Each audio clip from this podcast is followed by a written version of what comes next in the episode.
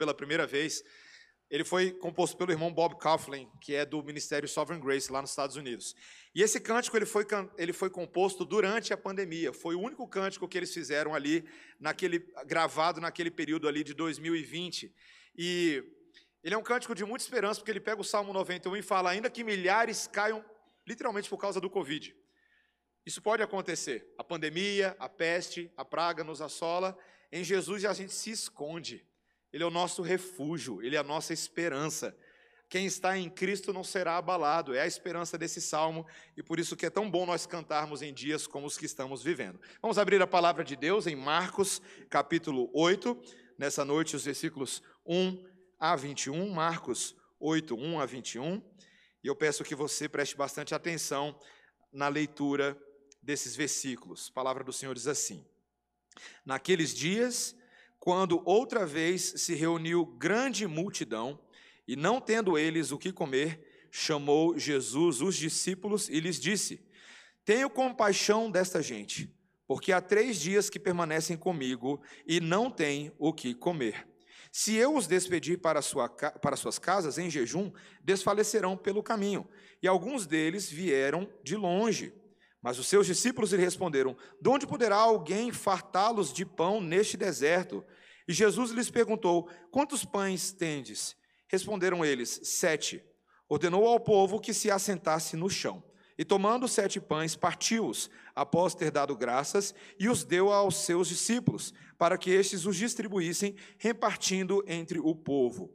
Tinham também alguns peixinhos, e abençoando-os, mandou que estes igualmente fossem distribuídos. Comeram e se fartaram, e dos pedaços restantes colheram sete cestos. Eram cerca de quatro mil homens. Então Jesus os despediu. Logo a seguir, tendo embarcado juntamente com seus discípulos, partiu para as regiões de Dalmanuta.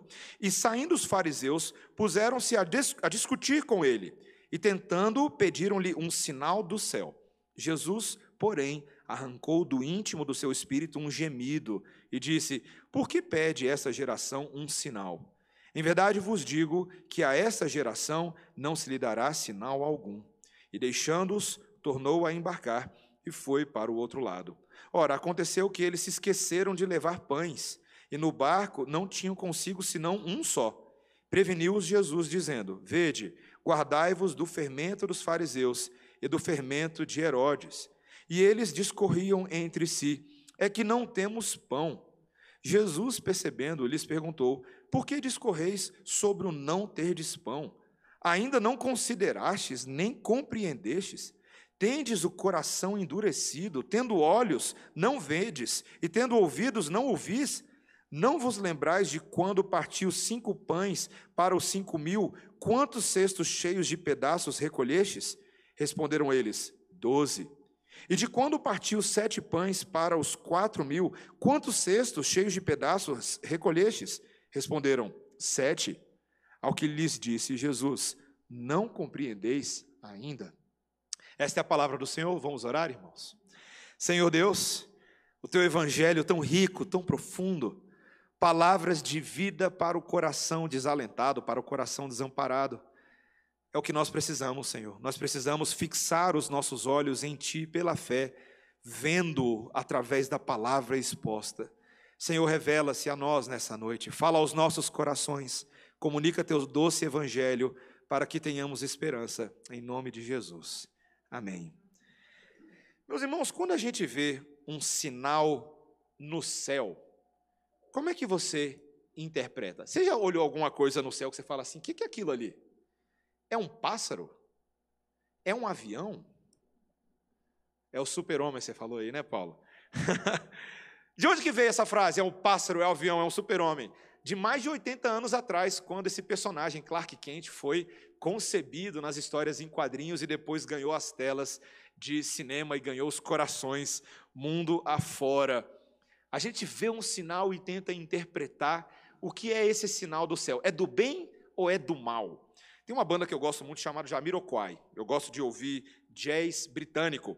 E alguns anos atrás eles compuseram uma música chamada Star Child. E eu achei muito curiosa quando essa música veio à tona. Star Child significa criança estrela. é, não é uma banda cristã, ok? E o cantor é um cantor secular. Mas nessa música em especial, ele fazia uma crítica à maneira como os pregadores da prosperidade interpretavam os sinais da vinda de Cristo e usavam isso para manipular as pessoas, extrair delas dinheiro em favor próprio. E nessa música ele chama Jesus de criança estrela ou super-homem também. E ele diz o seguinte na letra, eu traduzi um pedacinho para vocês verem a análise que ele faz. Ele fala assim: Eu tinha pensado que você desceu do céu pelas almas tristes. Mas veja o que esses homens estão fazendo com o seu sinal. Em algum lugar do mundo hoje, um fogo estranho está sendo usado para aquecer esse super-homem que foi enviado a nós para salvar a terra. Mas ao mesmo tempo, em algum lugar desse mundo hoje, alguém realmente está sedento e se ajoelha para orar, desejando que o mundo possa ver a criança estrela. Palavras de um cantor que não é crente. E veja como as pessoas que não são crentes olham os sinais da vinda de Cristo, e aqui eu estou falando da primeira vinda de fato, aquele que veio, e cada um de nós tenta fazer uma leitura do que isso significa. E nós percebemos que até mesmo os não, não cristãos criticam pessoas como Benny Hinn, como Kenneth Reagan, que era o alvo da crítica dele nessa música, quando percebem que aqueles que se dizem profetas em nome de Deus usam os sinais segundo suas interpretações vãs, segundo seus interesses egoístas e manipulam outras pessoas. A verdade, meus irmãos, é que hoje Jesus ganha a interpretação que for para atender os interesses particulares de pessoas.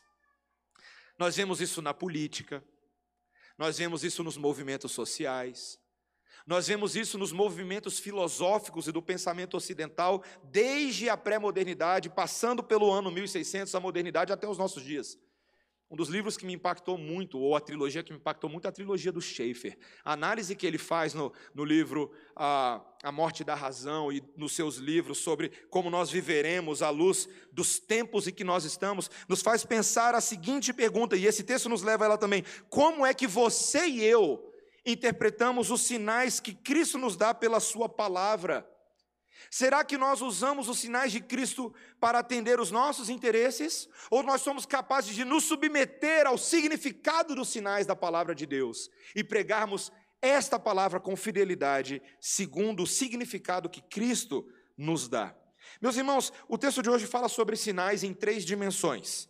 Três pontos bem presbiterianos: sinais provedores, sinais demandados sinais redentivos. De novo, sinais que provêm, sinais que são demandados e sinais que redimem, tá? Então, primeiro, sinais provedores, meus irmãos. Jesus vem numa sequência de milagres. O último milagre que ele fez foi o de curar aquele surdo gago, lembra que nós falamos sobre ele na semana passada? Aquele homem que teve agora os seus ouvidos desimpedidos, sua língua foi solta e ele passou a proclamar as verdades de Deus. E o Senhor Jesus Cristo, agora, meus irmãos, ele vai fazer um, um milagre daqueles que te dá uma sensação de déjà vu. Ué, peraí, eu já, o pastor já pregou sobre esse milagre aqui antes. O que está acontecendo aqui? E aí tem muita gente, meus irmãos, que acha que houve apenas um milagre de multiplicação do pão, dos pães, mas não. Houve dois milagres. Aí, ó, acrescentando conhecimento nos seus conhecimentos bíblicos. Foram dois milagres. E cada um desses milagres, conquanto houvessem grandes semelhanças, haviam também distinções. Porque agora Jesus estava realizando esse milagre não nas regiões da Judéia, mas nas regiões de Decápolis, aquela região que, ela, que era gentílica, aquelas pessoas que não eram de, de tradição hebraísta. E agora Jesus, no meio dessas outras pessoas, realiza os sinais que ele já havia realizado aos judeus para anunciar de antemão que esses gentios também estão sendo alcançados com a esperança do reino de Deus. Cristo não veio somente para os judeus étnicos, Cristo veio para estrangeiros, para imigrantes, para pessoas de literalmente todo, toda tribo, povo e língua. Então o texto vai nos dizer agora, a partir do versículo 2, veja que a constatação de Jesus, olha a Bíblia aberta aí, todo mundo olhando comigo, versículo 2: Tenho compaixão desta gente, porque há três dias que permanecem comigo e não têm o que comer. Meus irmãos, da mesma maneira como Jesus se compadeceu daqueles primeiros que receberam o primeiro milagre, agora novamente ele atenta para a situação física dessas pessoas que estavam com fome. Há três dias acompanhando, ouvindo o ensinamento de Jesus, e ele vai fazer por esses gentios mais um milagre, como ele fez pela mulher cirofenícia, pelo surdo mudo, pelas ovelhas perdidas da casa de Israel. E é interessante, meus irmãos, a quantidade de semelhanças na narrativa de Marcos com o primeiro milagre. Mais uma vez tinha uma multidão faminta, mais uma vez Jesus mostra compaixão, mais uma vez os discípulos mostram que eles estavam mais perdidos do que segue em tiroteio ou azeitona em boca de banguela. Vocês lembram que os discípulos da primeira vez falaram: Senhor, como é que a gente vai alimentar essa multidão? Aí Jesus faz um milagre e o que os discípulos fazem de novo? Perdidos. Perdidos. Senhor, mas como nós vamos alimentar essa grande multidão no deserto? Eu imagino Jesus olhando para eles, né? Really? é isso mesmo, vocês não lembram de nada. Jesus vai aos poucos, ao longo desse, dessa narrativa, mostrar como esses homens eram lentos em entender as coisas. Guarda isso para daqui a pouquinho. Mas, meus irmãos, o que é fantástico é o método repetido de Jesus. Ele fala: quantos pães nós temos? Então, alguém ali vem com uma quantidade ah, lamentavelmente pequena. Mais uma vez, Jesus ele dá graças e ele parte esses pães e distribui e alimenta toda a multidão, a ponto de sobrarem sete cestos cheios no final. E ainda tinha uns peixinhos de bandeja aqui. A gente não sabe exatamente qual era a quantidade de peixes, mas toda a população foi saciada ali naquele momento. Quatro mil homens, fora mulheres e crianças, que foram alimentados para lembrar que o pão vivo que desceu do céu também veio para os gentios. Meus irmãos, a mensagem da palavra de Deus ela tem que ser sempre aplicada dentro da sua obviedade. A gente não pode dar muita volta. Tem duas coisas que são muito claras nesse texto. Primeiro, que o pão da vida é para pessoas que não eram somente judeus. Isso significa que nós, na nossa missão de igreja, sempre que temos, temos que ter um olhar para fora, para aqueles que sim são diferentes de nós, não apenas para aqueles que nasceram com os privilégios religiosos de quem já está dentro da igreja, nós não somos uma família fechadinha e uma panela coesa que não deixa ninguém entrar. Esse não é o reino. O reino de Deus vai incorporando pessoas diferentes, pessoas de lugares diferentes, de línguas diferentes, de tradições diferentes, porque Cristo tem interesse em salvar pessoas de todos os lugares.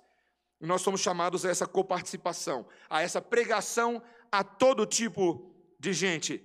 Mas, meus irmãos, não tem como negar também o aspecto social e bondoso do milagre que Jesus está fazendo. Ele está alimentando essas pessoas, ele se compadece da realidade próxima deles. Ele se lembra daquilo, ou pelo menos ele é a raiz daquilo que Paulo vai falar lá em Gálatas capítulo 6, quando ele diz: Olha, se possível, façai o bem a todos, especialmente aos da família da fé. Mas em havendo ocasião para fazer o bem, faça e não questione. Meus irmãos, há hoje toda uma discussão sobre a ação social, sobre a função da igreja. Esse assunto é muito importante para a gente. E nós deveríamos pensar sobre isso. Mas veja que o Senhor Jesus Cristo, à luz do que acontece na parábola do bom samaritano, ele simplifica a ajuda. Ele fala: faz, a oportunidade, faça. Às vezes a gente fica com muitos, muitas justificativas para não fazer. Eu sei porque eu faço isso, eu não sei você, mas a gente faz isso, né? A gente sempre tem muitas, muitas justificativas do porquê a gente não deveria fazer, mas a gente nunca encontra estratégias justificativas para fazer, para ajudar, para abençoar. Especialmente quando a Bíblia fala que você e eu deveríamos atentar para a situação de irmãos na fé que passam por necessidades. Existem igrejas, existem ministérios, existem pastores. Nós vamos ter uma oportunidade de receber aqui na Redenção daqui a alguns, alguns meses ainda Reverendo Wildo vai falar em nome da Missão Vida. Conheci o Reverendo Wildo, pastor presbiteriano, há muitos anos atrás, ainda na, na, minha antiga igreja. E ele tem feito um trabalho de evangelização e pregação do Evangelho que tem uma dimensão social muito grande na cidade de Anápolis. Ali eles precisam pregar e atentar para a realidade dos moradores de rua, atentar para a realidade daqueles que precisam ser reabilitados da vida nas drogas. Meus irmãos, o Evangelho tem implicações para esse lado também. Nós precisamos como igreja, pregar corajosamente e estender o pão àquele que não tem, especialmente se esse que não tem é meu irmão em Cristo. O livro de Tiago vai falar, por exemplo, que é uma vergonha uma vergonha para a igreja de Cristo, quando nós constatamos que no corpo de Cristo alguns irmãos estão com uma situação abastada e outros irmãos dentro da própria igreja estão passando fome. Esse é um problema. Significa que nós não estamos nos sensibilizando para a condição física, financeira, a, a saúde uns dos outros. E nós precisamos, meus irmãos, aprender isso como uma implicação, uma implicação da pregação do Evangelho. Então, o Senhor Jesus Cristo ele nos dá sinais de que Ele está provendo o pão. O Senhor está provendo o pão. De fato, a esperança que nós temos quando lemos esse texto, que, como o reverendo Silvio comentou hoje pela manhã, o mesmo Deus que estava provendo o pão para essas pessoas é o Deus que atende às nossas orações quando nós pedimos: Senhor, o pão nosso de cada dia nos dá hoje. Dá esse pão, Senhor. Nós precisamos. Pão é alimento básico da subsistência. Que bom saber que Deus está interessado até na nossa subsistência básica, porque Ele é o pão que nos supre para toda a eternidade. Esse é o primeiro ponto, esse é o primeiro sinal que foi dado. Mas veja que agora não foi somente um sinal provido por Deus, mas um sinal que outros homens passaram a demandar, sinais demandados. Nosso segundo ponto. Veja comigo o versículo 10, olha o que está escrito. Logo a seguir, tendo embarcado juntamente com seus discípulos, partiu para as regiões de Dalmanuta. E saindo os fariseus, puseram-se a discutir com ele e, tentando, pediram-lhe um sinal do céu. Jesus vai para uma outra área, aquela área chamada Dalmanuta. Chegando ali, logo ele é recebido por um grupo conhecido, os fariseus, os conhecedores e mestres da lei, mas que se achavam muito justos no seu entendimento da lei e estavam profundamente incomodados com as afirmações que Jesus fazia a seu próprio respeito. E eles então chegam para Jesus, e o texto deixa bem claro, Marcos, que eles estavam tentando Jesus. Eles queriam testar Jesus e eles falam assim: Jesus, faz aí um sinal para gente. Meus irmãos, havia um, um comichão estranho no coração desses homens que não conseguia aceitar tudo que Jesus já tinha feito até essa altura, mas ainda precisavam de mais alguma coisa, mais alguma comprovação de que você de fato é o Messias prometido. Meus irmãos, havia uma expectativa muito grande nessa cultura por um Messias político, por um homem que fosse libertar os judeus da condição de cativeiro que eles se encontravam em relação a Roma. Então eles viram para Jesus e falaram assim: Ué, você não é o Messias? Então, faz um sinal para a gente.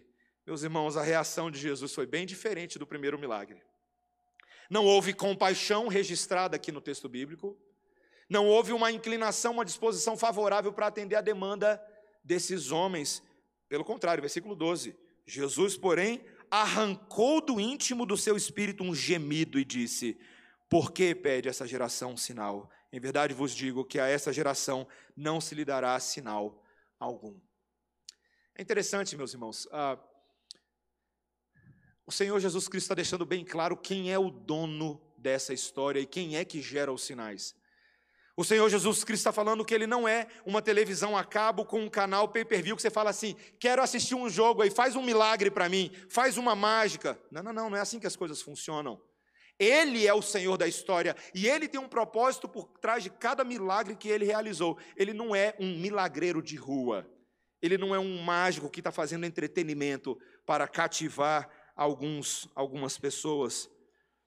Meus irmãos, o Senhor Jesus Cristo está revelando o problema do coração desses fariseus. Os principais sinais não estavam presentes ainda na vida deles, seus corações estavam fechados. Tanto que o evangelista Mateus, quando escreveu o seu evangelho em alusão a essa cena, lá em Mateus capítulo 12, ele complementa dizendo: apenas um sinal seria dado a essa geração, o sinal de Jonas. Você lembra qual foi o sinal de Jonas? O profeta obstinado que conseguiu parar na barriga daquele grande peixe. O sinal de Jonas, que foi registrado lá em Jonas capítulo 2, é que Jonas passou três dias e três noites no ventre do peixe fazendo oração. E Jesus disse: Esse é o sinal. Assim como Jonas ficou três dias e três noites na barriga do grande peixe, o filho do homem ficará três dias no ventre da terra, de onde ressurgirá. O sinal que seria dado a essa geração incrédula e corrupta de pensamentos é que este filho do homem faria o maior sinal de todos, ele ressuscitaria dos mortos. E isso confrontaria a crença desses homens, que esperavam um Messias segundo suas expectativas, mas Deus fala: não. Esse Messias vem para atender às expectativas do Pai. Ele vem para trazer salvação. Meus irmãos, nós precisamos analisar o nosso coração. Eu não sei se você já passou por essa fase da vida. Eu já passei aqui, então eu vou abrir meu, meu coração adolescente com vocês, tá? Eu, hoje de manhã eu mencionei sobre o desejo de ver anjos. Eu também tive aquela época da vida que eu queria ver milagre. Você já passou por essa fase? Confesse seu pecado se você nunca sentiu a tentação de ir naquela reunião que alguém te convidou. Rapaz, tem uma reunião do fogo. Tem uma profeta que está passando por Brasília. Tem um profeta, rapaz. Eu fui lá semana passada, o fogo caiu, o sapato dançou, o pandeiro comeu. Porque a gente tem esse comichão no nosso coração, a gente quer ver alguma coisa acontecer. E eu lembro uma época, devia ter meus 13 anos de idade, que eu cheguei a orar e falei assim: Deus, se o Senhor começar. Porque eu sei que o Senhor existe, eu sei que o Senhor é poderoso, mas se o Senhor começar a fazer uns milagres aqui, nossa Senhor, isso vai confirmar a minha fé. Aí então eu vou saber que o Senhor é Deus. Meus irmãos, a gente tem que ter muito cuidado com esse pensamento. Porque ainda que Deus possa fazer coisas maravilhosas, e Ele faz, na minha vida Ele já fez coisas inacreditáveis, eu não tenho por que duvidar do poder de Deus para absolutamente nada, mas esse comichão de adequar Deus às minhas expectativas não é boa adoração. Não, meus irmãos, Deus não precisa provar absolutamente mais nada para você de que Ele já é Deus suficiente. Todos os registros, todas as histórias, todas as ações, todas as palavras, toda a autoridade do Filho de Deus são suficientes para nos convencer da justiça e do juízo. E é o nosso coração que às vezes quer um milagre a mais, quer uma mágica a mais, quer uma coisinha a mais. Meus irmãos, nós precisamos questionar também se aqueles sinais que já nos foram dados são suficientes, porque às vezes a gente acha que não é sem entrar em muitos detalhes também, mas houve uma, uma seita de natureza asiática que teve muita influência no Brasil, principalmente na década de 50 e 60, mas eles, ah, basicamente, a ideia que eles começaram a promover, muito, muito incentivados por alguns movimentos de milagre que estavam acontecendo na terceira onda do Espírito, é o nome que se dá a um movimento que foi encabeçado por um cara chamado Peter Wagner.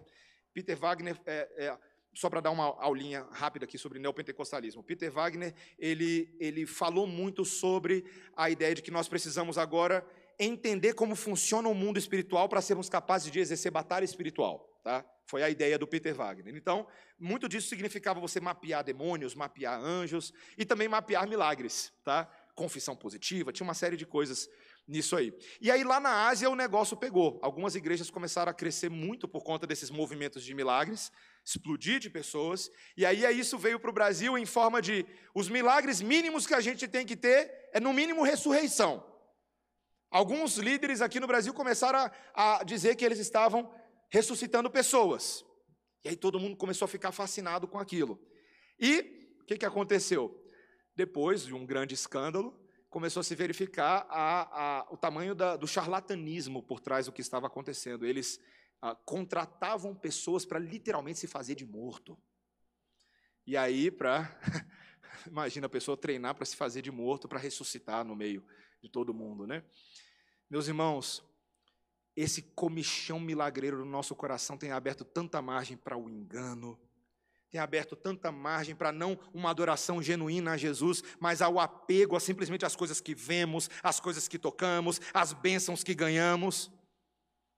A gente tem, tem que ter muito cuidado com isso, meus irmãos. Existem muitos sinais que a gente demanda de Jesus, que fala assim, Jesus, ah, Jesus fala, eu não vou fazer.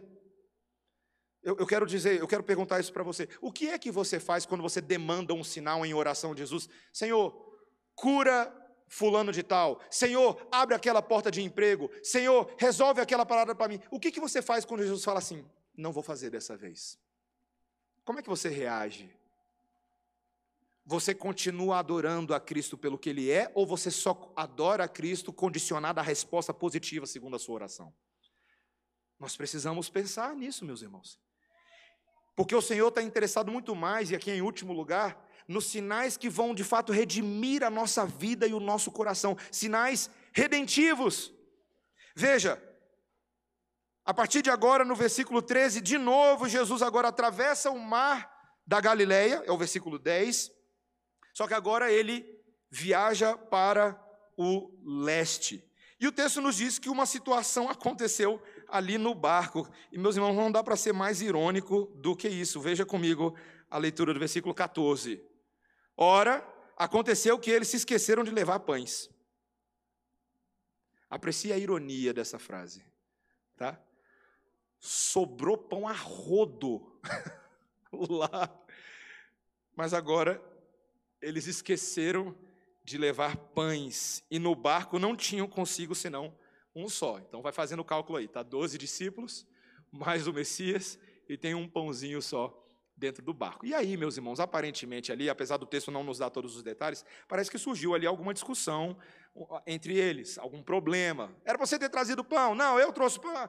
Ficou complicada a situação. E Jesus traz um alerta a eles no versículo 15. Veja, preveniu Jesus dizendo: Vede, guardai-vos do fermento dos fariseus e do fermento de Herodes.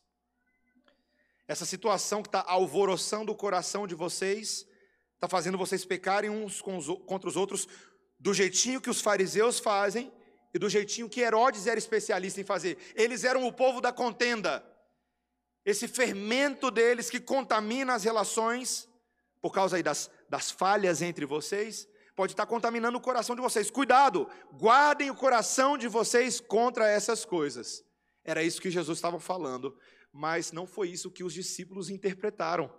Meus irmãos, olha a resposta sem noção desses discípulos. Versículo 16. E eles discorriam entre si: é que não temos pão. Eles estão achando que o fermento que Jesus está falando é algum tipo de fermento de pão, pão.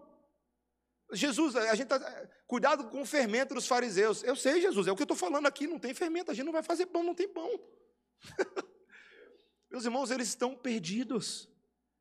Esses homens não conseguem entender o que Jesus está ensinando para eles durante todos esses sinais e ao longo de todo esse tempo. E ele passa a fazer perguntas que confrontam essa falta de entendimento deles. Veja, versículo 17: Por que discorreis sobre o não terdes pão? Ainda não considerastes nem compreendestes, tendes o coração endurecido, tendo olhos não vedes, tendo ouvidos não ouvis. Vocês estão discutindo sobre coisas terrenas e miúdas e se esquecem quem é que está dentro do barco com vocês. Vocês são tão surdos quanto aquele surdo que eu curei. Vocês são tão cegos quanto os cegos que já foram curados. Vocês são iguaizinhos a todas as pessoas que têm recebido milagres, mas não compreendem. Veja, meus irmãos, existem muitas pessoas que veem os milagres de Jesus, recebem os milagres de Jesus, mas não entendem os milagres de Jesus. Entre os evangélicos está cheio no nosso país hoje. E Jesus está falando: vocês têm o coração duro. Para quebrar essa dureza de coração de vocês, eu vou fazer algumas perguntas para que vocês recapitulem os detalhes dos milagres que eu fiz. E Jesus vai fazer um exercício de, de gincana bíblica com eles, para lembrar quais foram os detalhes dos milagres de multiplicação dos pães que ele fez. E aí as crianças podem me ajudar aqui, viu, crianças? Quem lembrar. Ele vira para os discípulos e fala assim: não vos lembrais, olha o versículo 18 e 19, de quando partiu os cinco pães para os cinco mil, quantos cestos cheios de pedaços recolhestes? Crianças, quando Jesus fez o primeiro milagre, quantos cestos sobraram com os pães? Quantos? Doze. Isso aí, doze. E da segunda vez, agora, olha o que ele fala no versículo 20: E de quando partiu sete pães para os quatro mil, Quantos cestos cheios de pedaços recolhestes? Quantos foram da segunda vez? Sete cestos. Sete cestos. Agora, meus irmãos, deixa eu fazer uma pergunta para vocês. Por que, que será que Jesus está tão interessado na matemática de quantos cestos sobraram nesses milagres? Por que, que Jesus está fazendo essas perguntas? Quantos sobraram da primeira vez e quantos sobraram da segunda vez? Porque, meus irmãos, Jesus está tentando lembrá-los do significado teológico desses números. Nós falamos isso lá no primeiro milagre. Nós falamos que Marcos está o tempo inteiro apresentando Jesus como um novo Moisés, um superior e mais importante e mais profundo Moisés. Quando Jesus fez o primeiro milagre da distribuição, com doze cestos, ele distribui todos aqueles, aquela multidão em grupos, faz ele sentar como Moisés havia feito lá atrás com as tribos de Israel. E separou aqueles grupos e ele alimentou aqueles grupos. Doze te lembra o que mesmo no Antigo Testamento?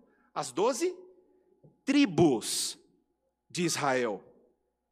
Jesus, esse Jesus não está à toa com esse número. Números na Bíblia nunca são à toa, meus irmãos. Nunca, nunca são à toa. Depois você pode ler o livro de Apocalipse inteirinho para você ver como números não são à toa para Deus. Especialmente o número 12. O número 12 é sempre uma alusão aos cabeças dos clãs da tribo de Israel no Antigo Testamento, assim como ele é uma alusão aos doze apóstolos que foram escolhidos por Jesus.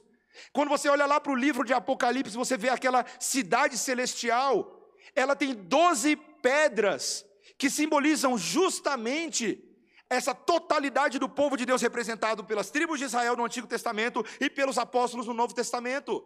As dimensões da cidade celestial é de 12 por 12, meus irmãos, é 144 quilômetros quadrados. Deus faz isso de propósito. Ele está o tempo inteiro usando esses números para lembrar. Sabe esses números? Pois é, eu sou o novo Moisés. Eu sou o novo profeta. Tá, Jesus, mas e o sete? Autoexplicativo, né, meus irmãos? O número sete nas Escrituras sempre foi a alusão à perfeição e à totalidade das obras de Deus. São sete candeeiros, são sete espíritos as sete igrejas. O número sete, mais uma vez, representa essa totalidade, mas essa totalidade de uma ação perfeita de Deus. Satanás, o anticristo, o falso profeta, são aqueles que simulam Deus, mas não conseguem chegar no sete, eles só param no seis, seis, seis. A trindade satânica. Sete é só um na Bíblia. Sete só é descrito em relação àquele que é santo, santo, santo, todo-poderoso Deus. Jesus está falando: todos os meus cestos apontam para quem eu sou. Eu sou o seu perfeito Moisés na cara de vocês, porque vocês estão reclamando de pão. Meus irmãos, é muito triste quando a gente vê o milagre e não consegue ver o Cristo que está fazendo os milagres. Ele está dizendo o tempo inteiro para esses discípulos: a minha obra em relação a vocês é uma obra perfeita, meus sinais apontam para a minha missão. Eu sou o redentor, o Messias, a obra que eu estarei para cumprir daqui a alguns dias, vocês vão ver.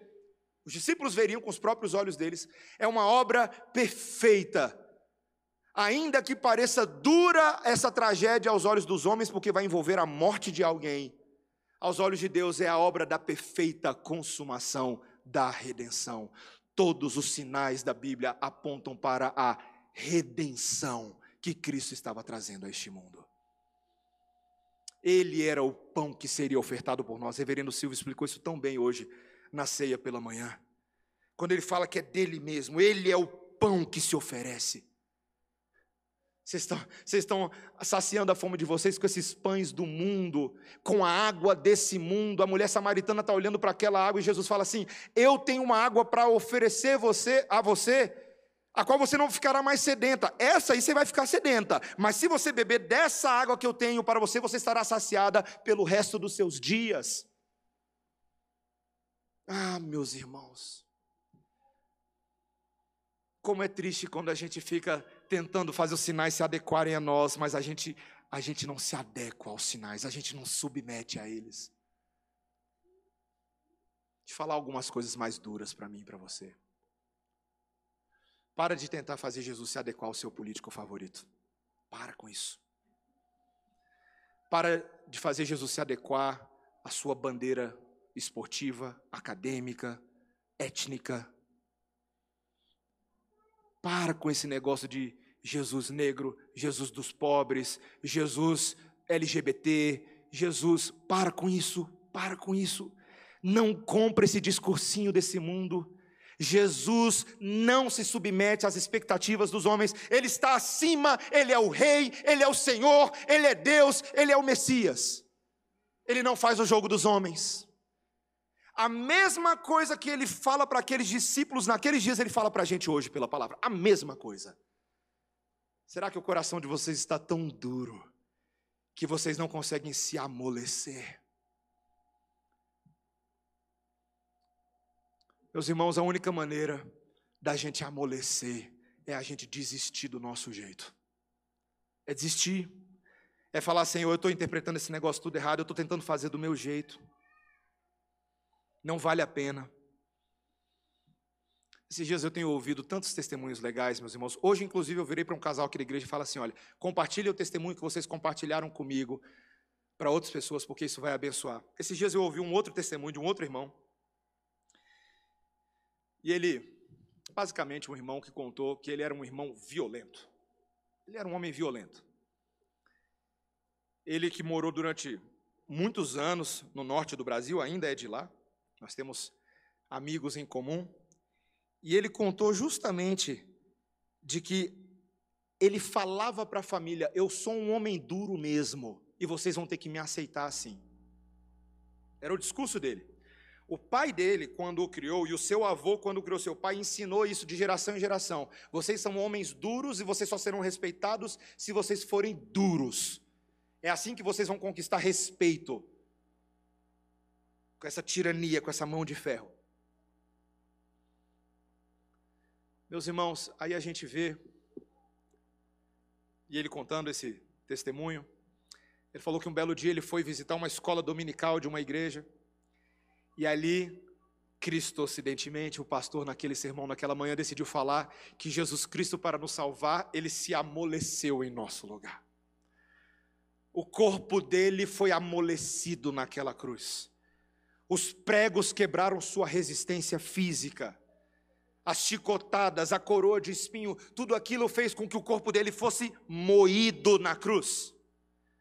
Cristo foi amolecido, foi moído e aí esse pastor falou lá naquele dia que ele foi, para que nós fôssemos moídos e amolecidos, os grilhões duros do nosso coração do pecado, da nossa empáfia e soberba, fossem quebrados, para que nós pudéssemos receber a vida em Cristo Jesus. Basicamente, esse foi o sermão do pastor.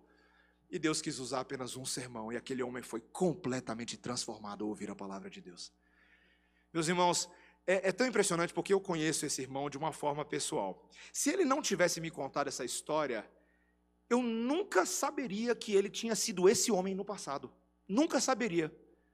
Porque esse irmão é um irmão molinho, molinho, meus irmãos. É uma manteiga de amor, de cuidado, de se importar com os pequenos. Ele é uma inspiração para mim, esse irmão que eu tenho uma inspiração. Eu olho ele e falo assim, Senhor, eu queria ser um quinto do que ele é. Coração dadivoso, generoso, hospitaleiro.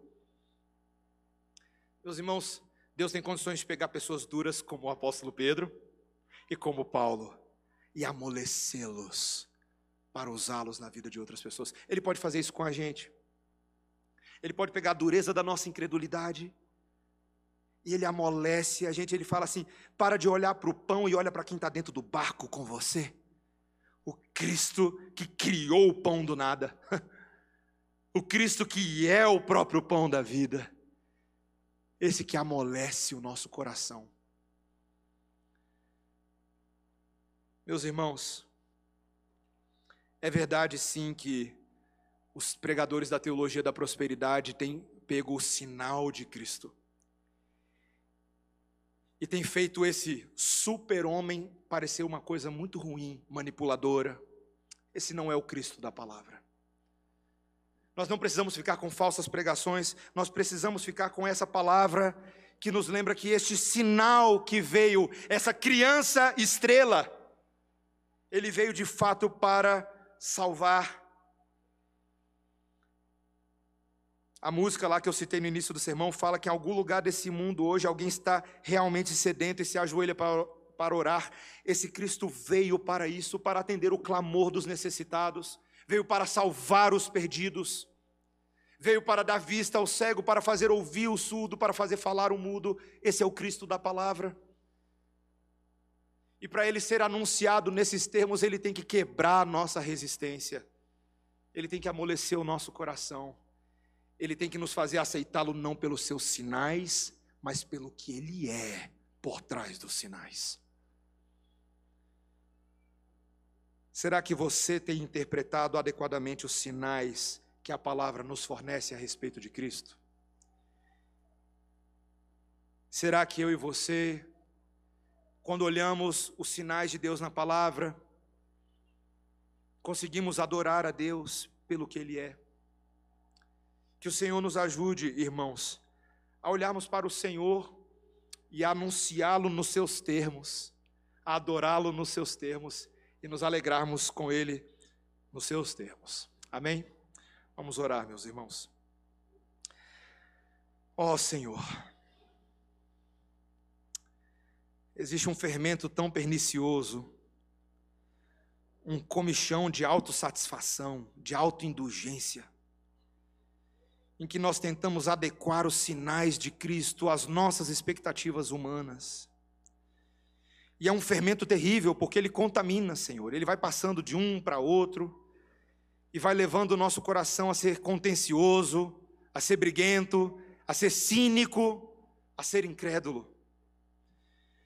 Mas o Senhor Jesus Cristo estava ali confrontando o coração daqueles discípulos, como ele faz nessa noite destes discípulos. Ele multiplicou o alimento, se necessário fosse duas vezes, para provar o ponto. Se não bastasse uma vez, ele foi lá e multiplicou de novo, para lembrar que ele é um pão que alcança toda sorte de pessoas. Que a sua missão é justamente essa: alcançar tanto os perdidos da casa de Israel, quanto os perdidos que estão fora da casa étnica de Israel. E transformar a todos nós em povo santo e eleito, no Israel de Deus em Cristo Jesus. Senhor, essa é a missão. Este é o chamado. É nesta direção que as placas e os sinais apontam. Senhor, nós precisamos enxergar. Abre nosso entendimento, Senhor. Como diz aquele cântico, abre os olhos do nosso coração, Senhor, para que nós o vejamos. Para que nós sejamos saciados por Ti. E que não haja nenhum outro alimento e não haja nenhum outro sinal neste mundo, senão o sinal da tua cruz e da tua ressurreição por nós. Alegra-nos nessas verdades em nome de Jesus. Amém.